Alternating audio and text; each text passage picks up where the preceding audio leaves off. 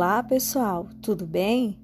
Vamos dar continuidade aos nossos estudos sobre a segunda geração modernista, o romance social de 1930, que nós encontramos na página 188 do livro de vocês, Veredas da Palavra, ok?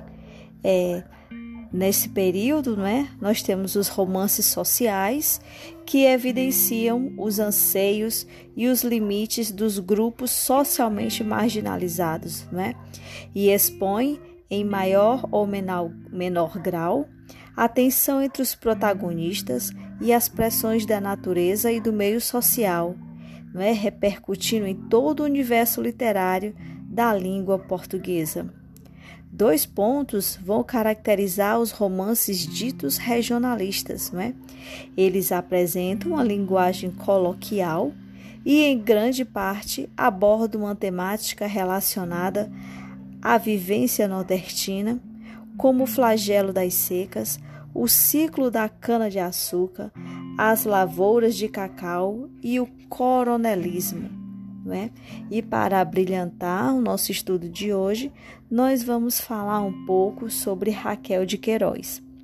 Para quem tem o livro, pode acompanhar a partir da página 192 e para quem não tem o livro, escute atentamente o nosso podcast, certo? Para que você possa acompanhar o desenrolar da nossa aula de hoje, ok? Bom, pessoal, a Raquel de Queiroz ela nasceu em Fortaleza em 1910, foi professora, jornalista e, com apenas 20 anos, iniciou-se na literatura com a publicação de O 15, o romance que retrata a seca que assolou o Nordeste em 1915. A autora escreveu romances, crônicas e peças teatrais.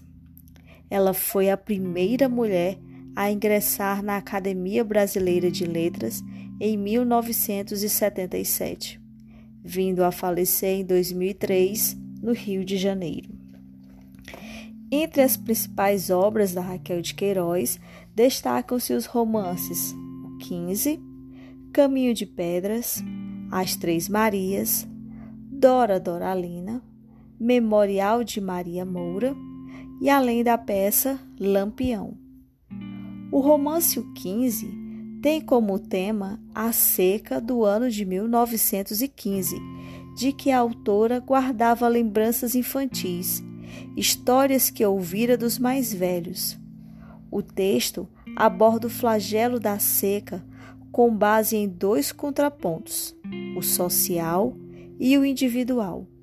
O aspecto social trata da viagem do retirante Chico Bento e de sua família rumo ao litoral.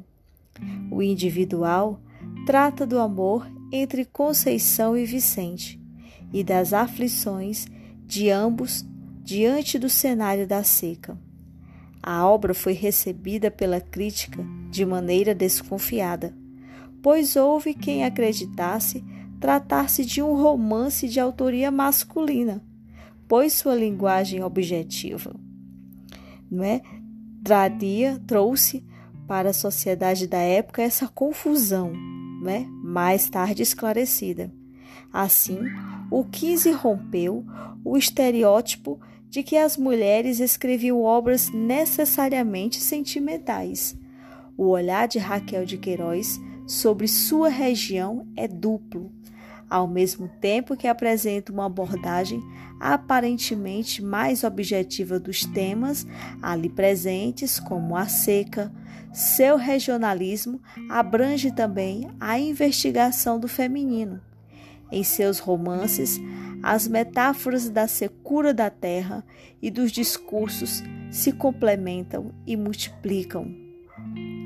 No jogo, entre interioridade e exterioridade, sua prosa revela o corpo feminino tão desgastado e seco quanto a própria terra.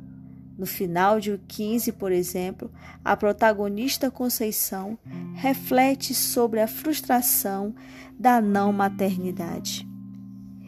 E sentia no seu coração o vácuo da maternidade impreenchida Vessoles, bolas. Seria sempre estéril, inútil, só. Seu coração não alimentaria outra vida. Sua alma não se prolongaria noutra pequenina alma, mulher sem filhos, elo partido na cadeia da imortalidade. Realizada profissionalmente, Conceição é professora na cidade de Fortaleza e, mesmo tendo adotado um dos filhos de Chico Bento, sente-se incompleta, assim como a terra nordestina que vive à espreita da próxima seca. O corpo dos personagens de Raquel sente-se potencialmente seco à espera da próxima frustração. Nos romances seguintes, especialmente a partir de As Três Marias, Raquel de Queiroz adensa psicologicamente seu texto.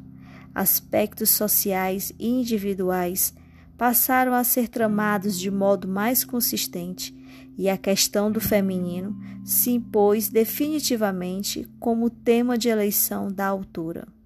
A protagonista Maria Moura, de seu último romance, intitulado Memorial de Maria Moura, recupera e reinventa o mito da mulher guerreira, que defende suas terras, usando da mesma violência de que fora vítima e desafiando o lugar lateral destinado à mulher do patriarcalismo nordestino. Bom, pessoal, vamos passando para a página 194 do nosso livro, tá certo?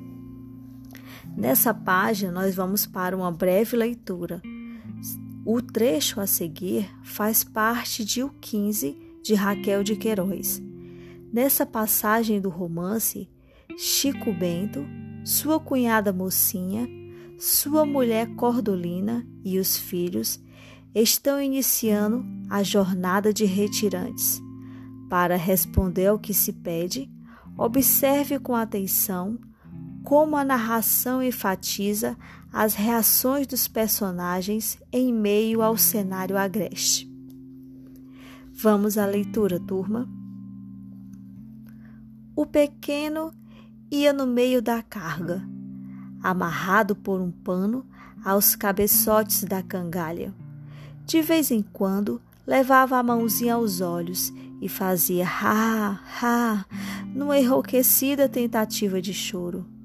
Cordolina chegava-se à burra para o consolar. Ajeitava-lhe o chapéu de pano na cabeça, até que um dos menores gritava: Olha, mãe, os pés da Zabelinha, olha o coice. Chico Bento fechava a marcha com o cacete ao ombro, do qual pendia uma trouxa. Mocinha, de vestido engomado, também levava uma trouxa debaixo do braço e na mão os chinelos vermelhos de ir à missa. O sol ia esquentando.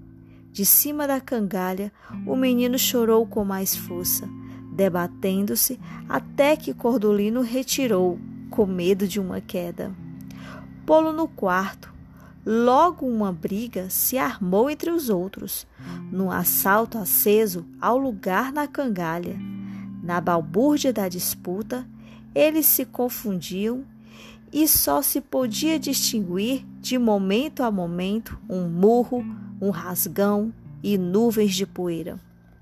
Chico Bento, intervindo, trepou o menor, e os outros por trás do pai vingavam-se, estirando a língua, com gestos insultuosos, mas perdidos, porque o cavaleiro não os via, mergulhado na alegria de sua vitória. Os três dias de caminhada iam humanizando mocinha. O vestido amarrotado, sujo, já não parecia toilette, de missa. As chinelas baianas dormiam no fundo da trouxa, sem mais sacaroteios nos dedos da dona, e até levava escanchada ao quadril o Duquinha, o caçula, que, assombrado com a burra, chorava e não queria ir na cangalha. Chico Bento troçava. Ei, minha comadre, botou o luxo de banda. Debaixo de um juazeiro grande, todo um bando de retirantes se arranchara. Uma velha, dois homens, uma mulher nova, algumas crianças. O sol no céu marcava onze horas, quando Chico Bento, com seu grupo, apontou na estrada os homens esfolavam uma res e as mulheres faziam ferver uma lata de querosene cheia de água, abanando o fogo com um chapéu de palha muito sujo e remendado. Em toda a extensão da vista, nenhuma outra árvore surgia, só aquele velho juazeiro devastado e espinhento verdejava a copa hospitaleira na desolação cor de cinza da paisagem. Cordolina ofegava de cansaço. A limpa trilho ganhia e parava, lambendo os pés queimados. Os meninos choramingavam, pedindo de comer, e Chico Bento pensava: por que em menino a inquietude, o calor, o cansaço sempre aparece com o nome de fome? Mãe, eu queria comer, me dá um taquinho de rapadura. Ai, pedra do diabo, topada desgraçada. Papai, vamos comer mais aquele povo debaixo desse pé de pau? O juazeiro era um só. O vaqueiro também se achou no direito de tomar seu quinhão de abrigo e de frescura e depois de arriar as trouxas e aliviar a burra, reparou nos vizinhos. A res estava quase esfolada. A cabeça inchada não tinha chifres, só dois ocos podres, mal cheirosos, donde escorria uma água purulenta. Encostando-se ao tronco, Chico Bento se dirigiu aos esfoladores. De que morreu essa novilha, se não é da minha conta? Um dos homens levantou-se com a faca escorrendo sangue, as mãos tintas de vermelho, um fartum sangrento envolvendo o todo. De mal de chifres, nós já achamos ela doente e vamos aproveitar. Mode não dá para os urubus. Chico Bento cuspiu longe nojado. E vós, missês, tem coragem de comer isso? Me rupina só de olhar. O outro explicou calmamente. Faz dois dias que a gente não bota um de comer de panela na boca. Chico Bento alargou os braços num gesto de fraternidade. Por isso não. Aí nas cargas eu tenho um resto de criação salgada que dá para nós. Rebole essa porqueira, para os urubus, que já é deles. Eu vou lá deixar um cristão comer bicho podre de mal, tendo bocado no meu surrão? Cordolina assustou-se. Chico, que é que se come amanhã? A generosidade matuta que vem na massa do sangue e florescia no altruísmo singelo do vaqueiro não se perturbou. Sei lá, Deus ajuda. Eu é que não haverá de deixar esses desgraçados roerem esse osso podre. Nossa, gente, que leitura forte, não é? O que é que nós vamos fazer agora? Vocês vão para a página 195 do livro, ok? E vão responder estas seis perguntas, ok? Vão colocar apenas a resposta dessas seis perguntas no bloco de atividades do Google Classroom, tá bom? A primeira pergunta é: identifique como cada um dos personagens se comporta no início da caminhada. E professor, eu não lembro não.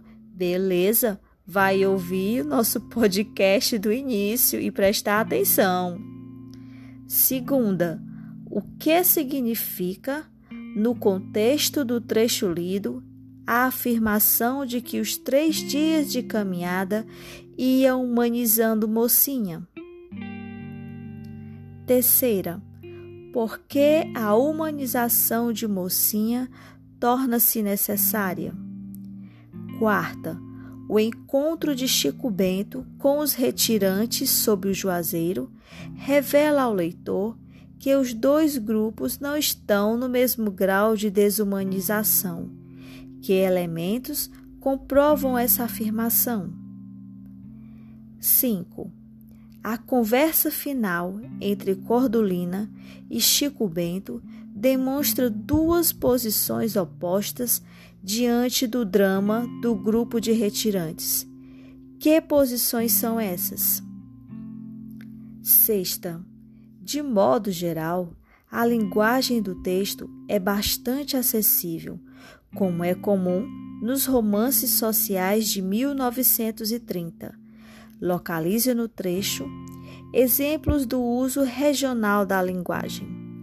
Bom, pessoal, são essas seis questões para vocês refletirem, responderem, tá certo? É, eu gostaria de pedir a alguém da turma para postar no grupo de WhatsApp tanto o texto como as perguntas para quem não tem o livro, para tornar o processo de resposta menos sofrido, tá bom? Lembrando que é para postar no, nas atividades do Google Classroom apenas as respostas, tá certo? próxima aula, da próxima semana, nós iremos fazer as correções e começar o nosso debate com José Lins do Rego, tá ok? Fique com Deus. Qualquer dúvida, me procurem e até a próxima aula. Um forte abraço.